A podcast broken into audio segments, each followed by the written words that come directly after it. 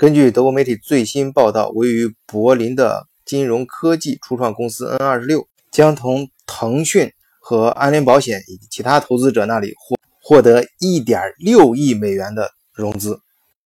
对于 N 二十六这家公司啊，我还真是并不陌生啊，而且以前跟他打过交道。它原名叫 Number 二十六，呃，创办于二零一三年，柏林当地啊是一家非常有名气的在 FinTech 领域的一个 startup。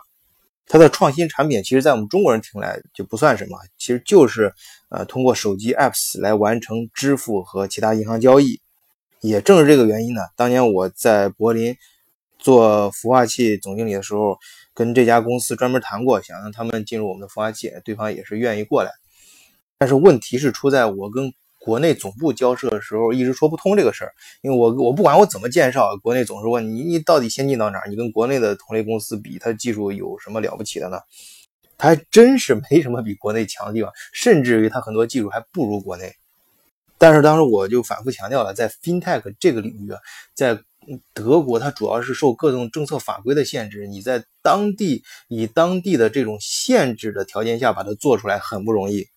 而且随着以后中国的支付宝等等这些呃网上交易对外海外扩张，尤其对欧洲市场扩张的时候，它这种本搞定本地的这些公司啊，可能比较 local 比较小一点，但是嗯，同样也是非常具有价值的。呃，现在果然当时我预预见的事情发生了，当然我们那个创业孵化器跟他错过，我觉我个人觉得啊也是比较惋惜的。哎，这里呢，我也想强调一下，我始终坚持的一个观点，就是在，呃，德国或者说是在有些比较保守的欧洲的一些行业领域里面，呃，真的创新并不是意味着你一定要技术很先进。我觉得创新主要是指的是一种思路或者一种模式，用创新的这种，呃，想法去解决问题。重要的是在于它解决问题。只有解决现实问题，这个创新才有意义；